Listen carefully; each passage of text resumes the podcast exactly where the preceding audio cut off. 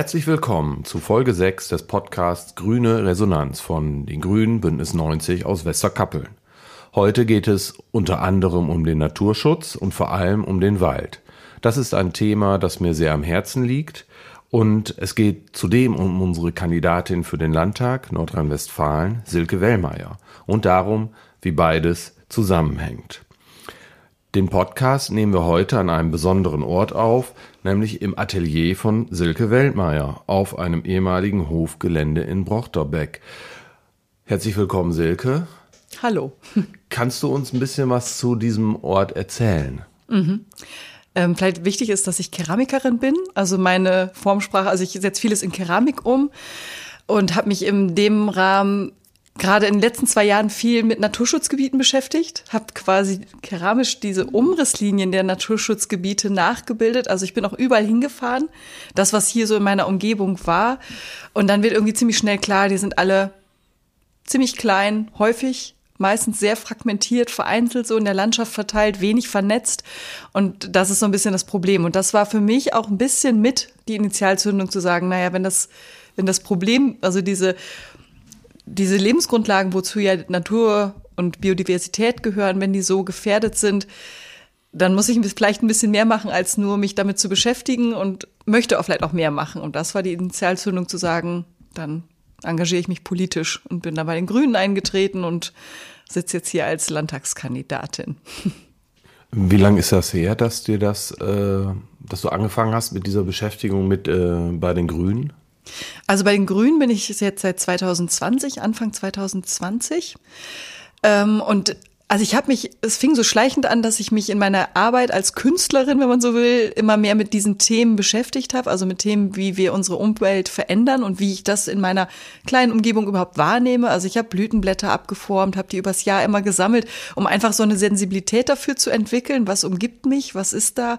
Und man guckt plötzlich auch auf andere, also anders hin. Also wenn ich jetzt durch die Gegend fahre, sehe ich sofort die Schilder, wenn irgendwo ein Naturschutzgebiet ist, weil man einfach eine andere Sensibilität dafür entwickelt. Und über die Zeit hat sich das einfach immer mehr manifestiert. So, dann ist, und dann ist es irgendwann darüber hinausgegangen, dass, ja, wenn man sich so mit der Tragweite dieser ganzen Veränderungen, die so stattfinden, gerade beschäftigt, kann man sich verschieden irgendwie damit weiter, also das quasi entweder macht es politisch oder engagiert sich anders, aber für mich war der Weg eben dann öffentlich irgendwie mich dazu zu positionieren und mich dafür einzusetzen. Und wie hat sich deine Haltung zu Naturschutzgebieten verändert durch deine Arbeit? Also ich glaube, ich, mir war immer schon Naturschutz wichtig. Ich habe es aber nie so wahrgenommen als etwas so Gefährdetes. Also das war mir in der Tragweite nicht bewusst. Also ich mir war schon bewusst, dass das irgendwie heute ein Problem ist, dass wir wenig Fläche dafür zur Verfügung haben, dass vieles sehr intensiv, fast industriell genutzt wird, aber dass auch die Naturschutzgebiete in sich irgendwie wenig Resilienz noch haben, weil auch da viel Eintrag von außen ist, weil sie zu klein sind. Das war mir danach erst so richtig bewusst. Also weil viele auch kaum erkennbar sind. Also sie sind sehr integriert in einer Agrarlandschaft. Und ja, wir waren eben heute im Wald dazu auch. Also vieles, man setzt Wald häufig gleich mit Naturschutz. Dabei muss man echt ziemlich gut unterscheiden, weil viel Wald ist Forstwirtschaft. Und es gibt einen Teil, der ist Naturschutz geschützt, aber auch der Naturschutz greift nicht weit genug häufig, um tatsächlich seine Wirkung für die Biodiversität wirklich zu entfalten. Und ich glaube, die Sensibilität, das war auf jeden Fall wichtig, dass ich mich über meine Arbeit damit beschäftigt habe. So kann man es vielleicht zusammenfassen. Wie viele Naturschutzgebiete haben wir denn überhaupt hier in der Gegend um Tecklenburg, Ibbenbüren, Westerkappeln. Mhm. Also eine Zahl könnte ich jetzt nicht genau nennen. Es sind viele, so insofern vieles ganz klein. Also weniger mhm. wie ein Hektar wirklich irgendwo verteilt. Deswegen äh, die Summe, also es geht eher um wie viel Quadratmeter sind's. Und NRW ist da Längen von dem entfernt, was eigentlich gefordert wäre. Also eigentlich gibt's ja laut dem IPCC-Bericht, dass man 30 Prozent Naturschutzfläche braucht, ob jetzt im Wald oder auch in, in der Fläche. Und wir sind irgendwo bei, ich meine, 2, irgendwas. Und äh, viele sagen, der ist noch nicht mal wirklich konsequent umgesetzt. Also wir haben ja hier am Teuto entlang, wenn man sich so ein bisschen auskennt, das ist alles FFH-Gebiet, das ist eigentlich eine europäische Schutzverordnung, die eigentlich zum Ursprung hatte, dass man sagt, wir wollen Naturschutzgebiete vernetzen, wir brauchen Vernetzungssysteme. Und dafür ist Deutschland im letzten Jahr verklagt worden, weil sie eben das nicht hinreichend umsetzen. Also es gibt diese Vorgaben, es gibt die Vorgaben auf globaler Ebene, es gibt die Vorgaben, Vorgaben auf EU-Ebene, aber meist nur sehr schwach umgesetzt. Also nicht so, wie es eigentlich gedacht war. Und da ist eben noch ein weiter Weg. Das wäre meine Frage gewesen, wie denn, äh, wenn es so internationale Ziele gibt, äh, die deutsche Politik sich dazu verhält. Also mhm. eher zurückhaltend, vorsichtig ja, formuliert. Ja, also man kann ganz klar sagen, es gab eben diese EU-Vorgaben auch für Wasserrecht und es gibt ganz viele verschiedene und das muss ja nach unten irgendwie dann durch. Ne? Es muss bis auf kommunaler Ebene dann, da muss es ja umgesetzt werden. Und beim Land, vieles von dem, was das Land hätte umsetzen müssen, hat es nicht gemacht. Oder die letzte Bundes ach, Landesregierung hat einfach auch vieles wieder zurückgenommen, was die vorherige Regierung angestoßen hat. So gesehen sind wir eher zwei Schritt zurückgegangen, was so Klimaschutz auch angeht und Biodiversität. Und das muss halt auf diesen Ebenen verankert werden. Es muss auch wirklich nachgehalten werden. Und gleichzeitig braucht es vielleicht auch ein bisschen Förderung. Also, dass man, weil vieles ist ja im Privatbesitz, gerade was an Flächen angeht. Und natürlich wollen die Leute oder die, die sozusagen dann Naturschutz auf ihren Flächen betreiben, auch eine, vielleicht eine Entschädigung haben für den Gewinn, den sie vermeintlich sonst gehabt hätten und um da auch alle mit ins Boot zu nehmen. Also damit, das ist ja eine Frage, weil viele Flächen, gerade hier in ähm, NRW, ist sehr eng besiedelt. So, da kommen viele Konkurrenzkämpfe um Fläche, ne? Also beim Flächenfraß ist ja auch ein großes Thema in allen Ortschaften. Alle wachsen irgendwie nach außen, brauchen viel Fläche für Industrie, für Verkehr, für Straßenbau. Ähm, und das ist einfach begrenzt und dann die Überlegung, wie gehen wir denn mit Fläche um? Also wie können wir die begrenzte Fläche verteilen, wenn man auch an Ernährung denkt? Ist ja gerade auch ein ganz großes Thema mit der Ukraine-Krise. Und da müssten wir, glaube ich, anders drüber nachdenken, weil eben das nicht ewig skalierbar ist. Egal welchen Bereich ich da denke. Und da fände ich es irgendwie spannend, sich als Gesellschaft darüber auszutauschen, welche Ziele man hat. Also sowas wie Bürgerinnenräte finde ich da einen spannenden Ansatz weil die eben diese ganz, diese eher langfristigen grundsätzlichen Fragen vielleicht verhandeln könnten, auch demokratisch verhandeln könnten und dann auch vielleicht eine andere Akzeptanz in der Gesellschaft hätten und breiter angelegt sind. Und wenn man dann sagt, vor diesen Beschlüssen, die vielleicht dann getroffen werden, in Frankreich hat man es ja gesehen, dann kann man vor, davor auch andere Sachen umsetzen, weil man dann eine demokratische Legitimation hätte. Das halte ich für ein gutes Instrument, eines von vielen. Welche Bedarfe treten denn da genau in Konkurrenz zueinander? Also bei Flächen sind es ja ganz klar, dass eben vieles im Privatbesitz ist. Und da ist dann so eine ökonomische Ansatz, also dass man von Fläche ja was erwirtschaften will, ob jetzt in Landwirtschaft oder Forstwirtschaft. Dann eben Wohnungsbau ist ja auch, ne, jeder hat ein Recht auf Wohnen, also es gibt ein Grundrecht auf Wohnen. Gleichzeitig ist aber das, das ist immer mehr Wohnraum, dass manche Leute immer mehr, also dass jeder sozusagen mehr Wohnraum für sich braucht. Das ist ein stetig steigendes, äh, ja, das nimmt immer zu. Also die Nutzung von Quadratmeter pro ja, Person. Ja, genau, ja, genau, das meine ich. Und Industriegebäude und ähnliches, das sieht man ja überall, wie die wachsen. Und die brauchen wir, weil wir Arbeitsplätze und ähnliches haben. Und trotzdem ist die Fläche eben begrenzt. Und das müssen wir, glaube ich, überlegen. Ja, jede, jede Gemeinde will wachsen, kann man, glaube ich, so sagen, oder? Ja. Also ja. in Westerkappeln reden wir über neue Wohngebiete. Und, genau. Ja. Das trifft, glaube ich, wirklich auf alle Gemeinden zu. Und nicht nur Gemeinden, auch Städte, weil das ja auch mit einem gewissen wirtschaftlichen Wohlstand dann der Gemeinde zu tun hat. Die sind auf Einnahmen angewiesen und Bisher ist Naturschutz eben nichts, was irgendwas bringt. Also es bringt uns als Gesellschaft was, weil wir wissen, wir brauchen das, um unsere Lebensgrundlagen zu erhalten. Aber monetär schlägt sich das halt in keinem Haushalt nieder. Also wenn ich gerade an so kleine Gemeinden denke, die häufig keinen besonders großen finanziellen Spielraum haben, die sind ja dann auch in so einer Zwangslage. Also ne, wenn sie dann irgendwo mit Gewinne erzielen können, mit denen sie dann auch mehr Bildung oder ähnliches ermöglichen können, dann ist die Frage irgendwie ziemlich schnell klar, wo es hingeht. Ähm, und wie könnten denn aber sich Naturschutz lohnen für die Gemeinde? Mhm. Also ich glaube, auf Bundesebene passiert gerade eine ganze Menge. Die haben ja ähm, eben gesagt, dass natürlicher Natur, äh, Klimaschutz, muss man sagen, das sind ja dann Naturschutzsachen, also Moore und ähnliches binden CO2, beziehungsweise wenn man sie nicht weiter schützt, dann würde das CO2 noch zusätzlich zu dem uns, von uns emittierten dazukommen. Und wenn man das fördert, also wenn man sagt, das, was ihr hier im Boden lasst oder was ihr bindet über natürliche Prozesse, das wird honoriert, ob jetzt privat oder, ne, dann ist ein ganz anderer Anreiz da und dann kann man vielleicht auch so ein Umdenken auch erzeugen, weil es einfach anders gewertet wird und weil wir als Gesellschaft das auch dann auch anders werten. Das. Das wäre sozusagen eine CO2-Speicherprämie oder wie könnte ich das nennen? Ja, genau. Pauschal könnte man das so sagen. Ich würde es, glaube ich, lieber anders nennen. Das klingt so ein bisschen sehr technisch. Aber eigentlich ist es das. Ne? Und es geht halt über CO2 hinaus. Man hat jetzt so CO2-Speicher als einen einen Faktor genommen, den man irgendwie bewerten kann. Aber es geht ja darum auch, dass wir die Biodiversität brauchen, damit wir Lebensmittel weiter so erzeugen können. Dann, das funktioniert ja ohne Insekten und ohne Ökosysteme alles nicht. Und das wissen wir und dem mehr Rechnung zu tragen, Stichwort Biodiversität. Ähm, du hattest gesagt, äh, kleine, die Kleinteiligkeit von Naturschutzgebieten sei problematisch. Vielleicht mhm. können wir da noch mal kurz drauf eingehen. Was genau mhm. ist denn daran das Problem? Mhm. Also ich habe ja in meiner Arbeit quasi die Umrisslinien mit Porzellan nachgebildet und das sind dann wie so, es sieht aus wie so kleine Wände, kann man sagen, die so das Gebiet umschließen und sie haben so zweierlei Funktionen. Sie schützen, aber sie schließen auch ab. Also es gibt keinen Austausch nach außen. Und weil die so klein sind, ist die genetische Vielfalt. Also es findet kein Austausch unter den Populationen statt. Das ist ein Problem. Und sie haben auch wenig Möglichkeiten zur Regeneration, also Wasserhaushalt und ähnliches. Also wenn ich dann ein kleines Moorgebiet habe rundum, aber Wasser möglichst schnell abgeleitet wird, dann funktioniert das natürlich irgendwie nicht besonders gut.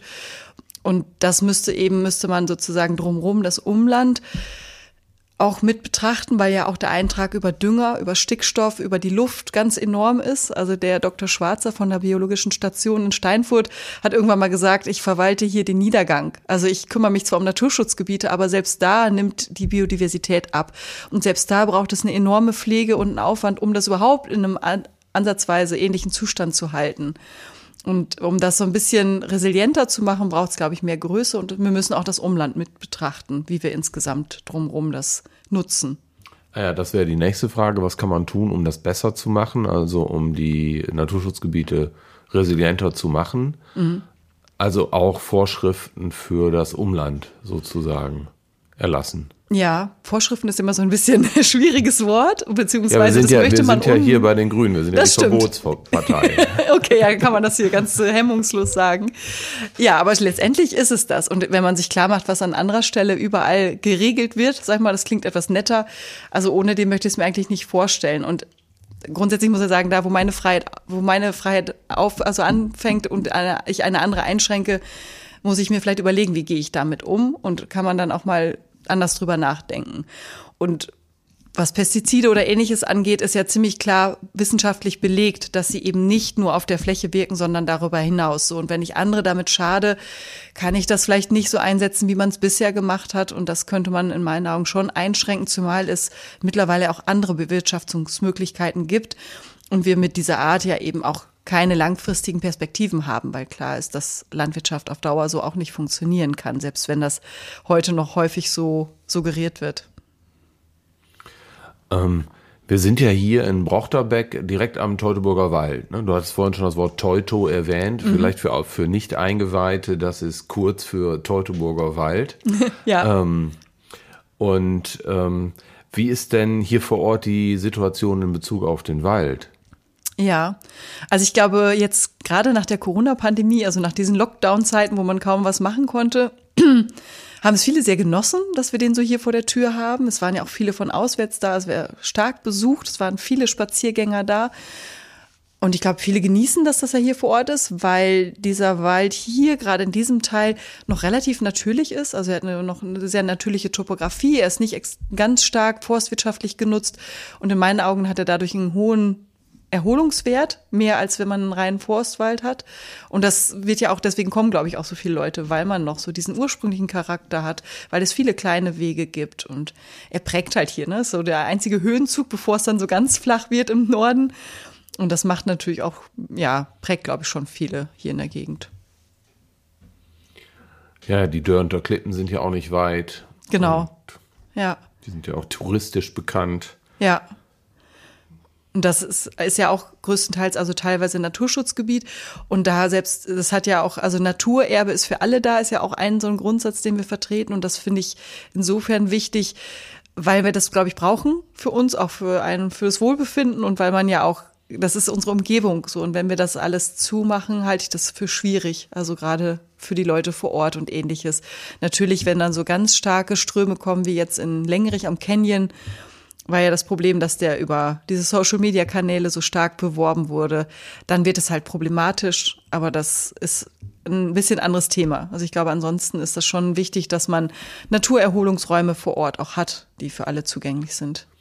Und wo geht's hin mit dem Wald? Also jetzt gerade auch in äh, Bezug auf Klimawandel, trockene Sommer und so weiter. Mhm.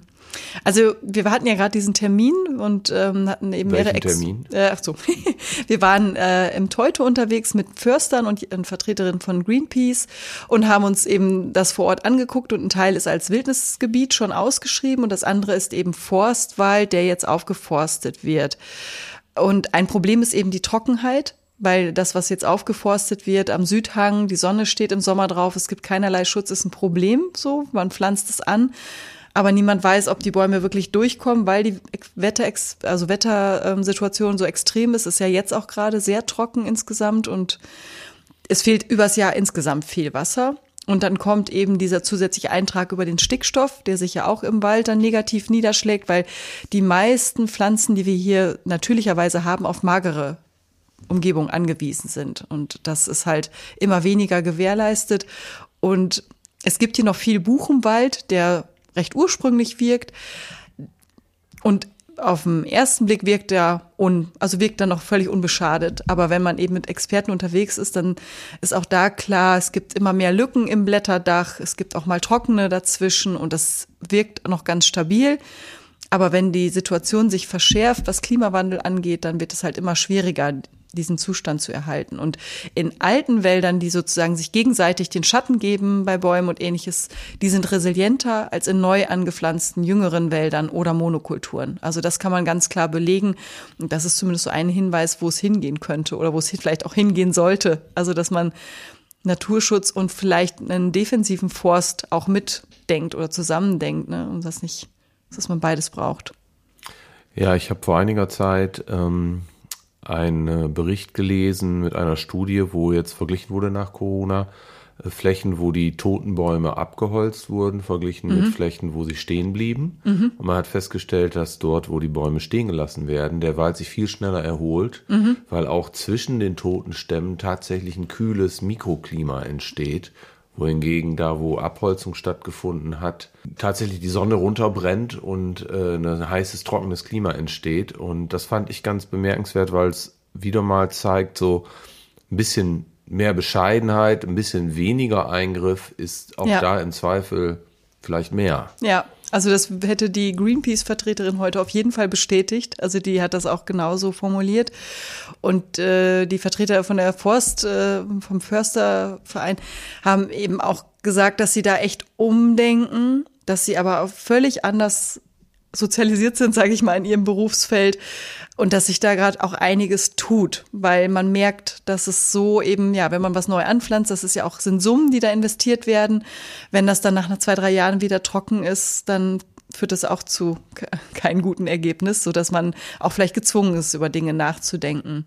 Und ein anderer Punkt war noch so diese Art und Weise, wie ich abholze oder wie abgeholzt wird, wird ja häufig mit großen Maschinen, diesen Harvestern gemacht, die hat sicherlich jeder schon mal gesehen, die sind schon relativ monströs. Mhm haben großes Gewicht, verdichten den Boden, zerstören auch Bodenkultur, die auch danach dann nicht wieder so einfach rückzuholen sind.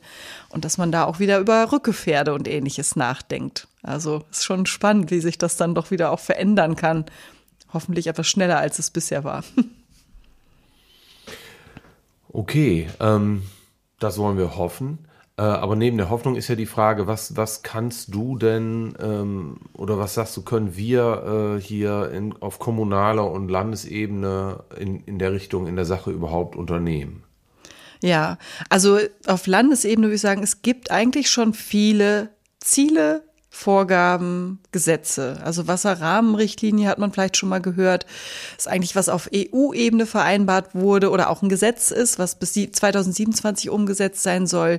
FFH-Richtlinie ist auf EU-Ebene. Und das Land müsste diese Vorgaben, was alles schon formuliert ist, umsetzen. Also wir haben häufig ein Umsetzungsproblem. Also nicht, dass wir die Ziele nicht haben oder wo es hingehen soll. Und da könnte man einfach viel mehr das auch wirklich in die Umsetzung bringen. Und das bedeutet halt, dass man vor Ort entweder durch Förderung, dass man gezielt sagt, wo fließen unsere Gelder, also somit die Subventionen hin.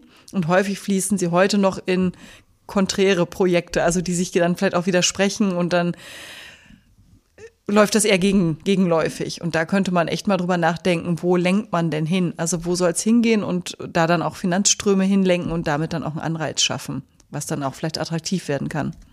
Okay, also Attraktivität steigern durch äh, finanzielle Anreize auch, verstehe ich.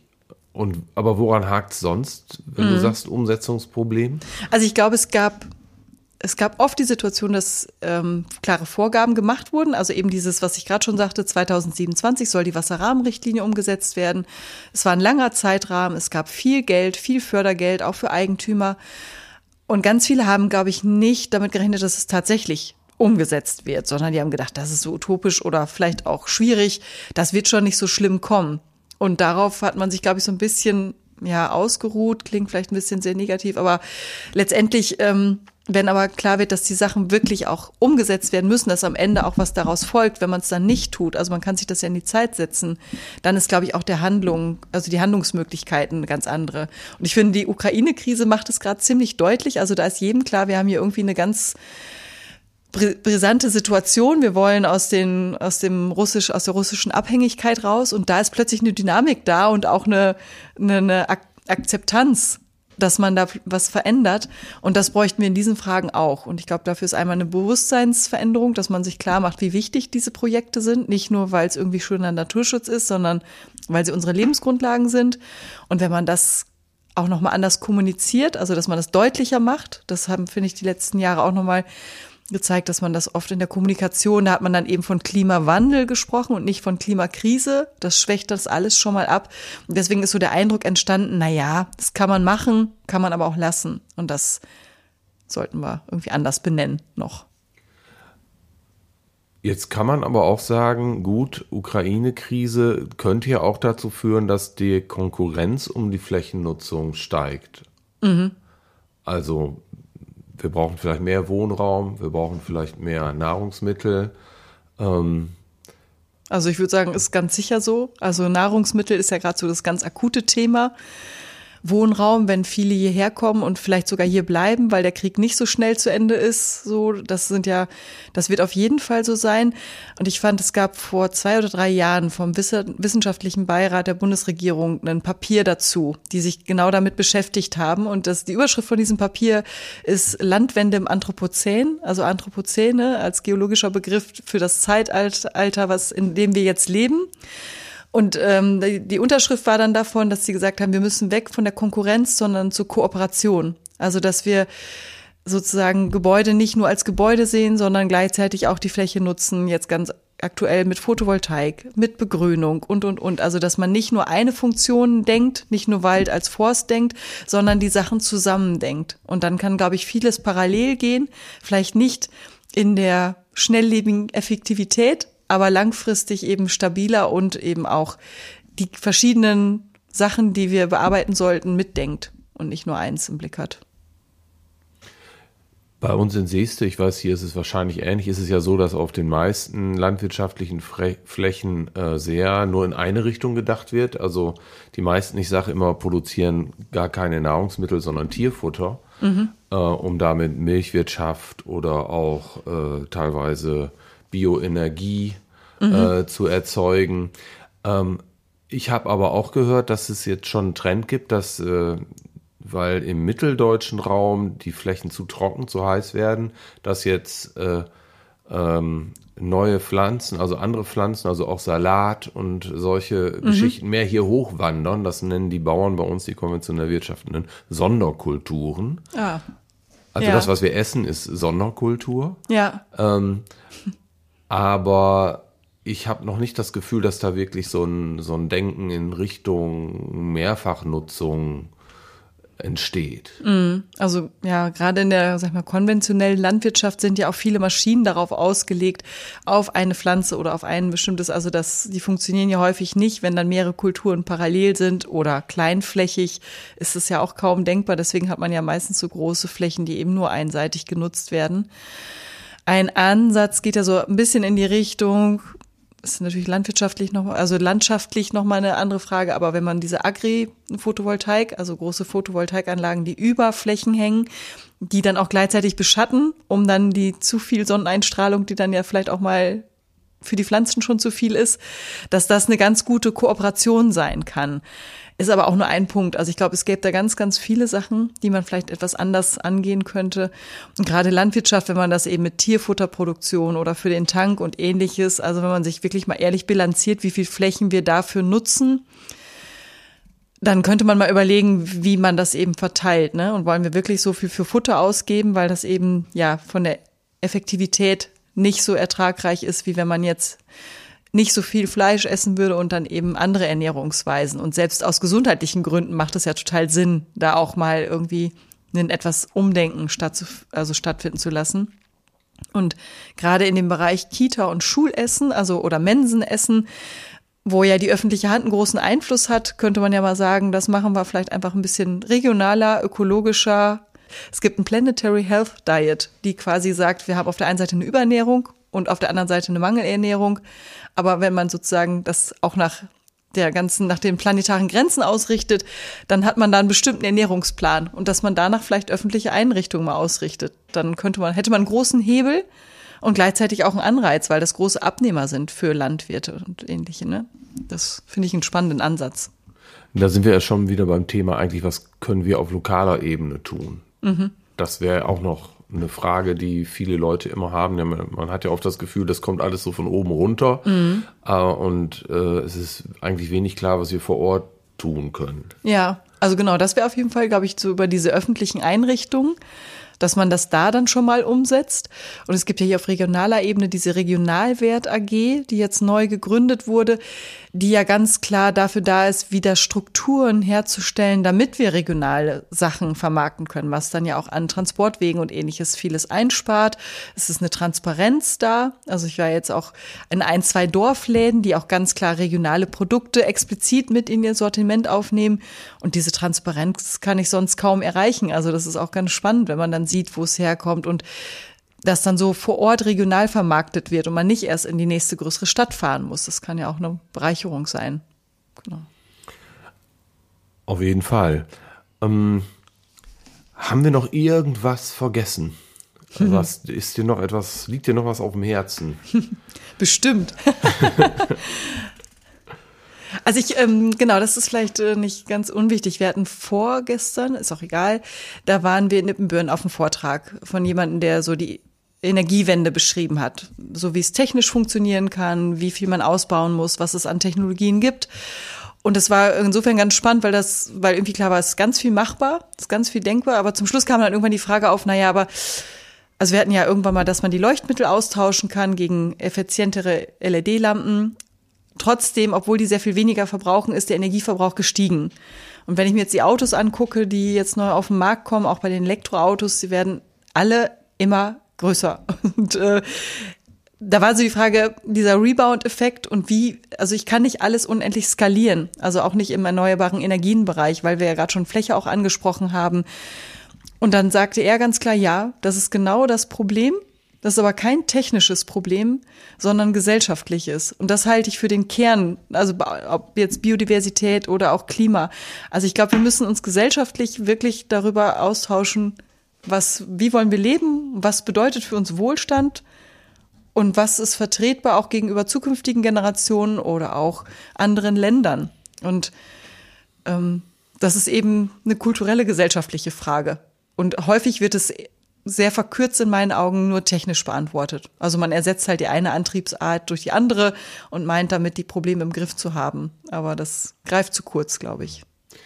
Ja, ich, ich würde sogar sagen, ist es gesellschaftlich im Sinne von nur politisch oder ist es auch eine Systemdynamik? Also, mhm. weil man beobachtet ja, wenn die Lampen sind ein sehr gutes Beispiel, finde ich. Ähm, jetzt sage ich auch mal was.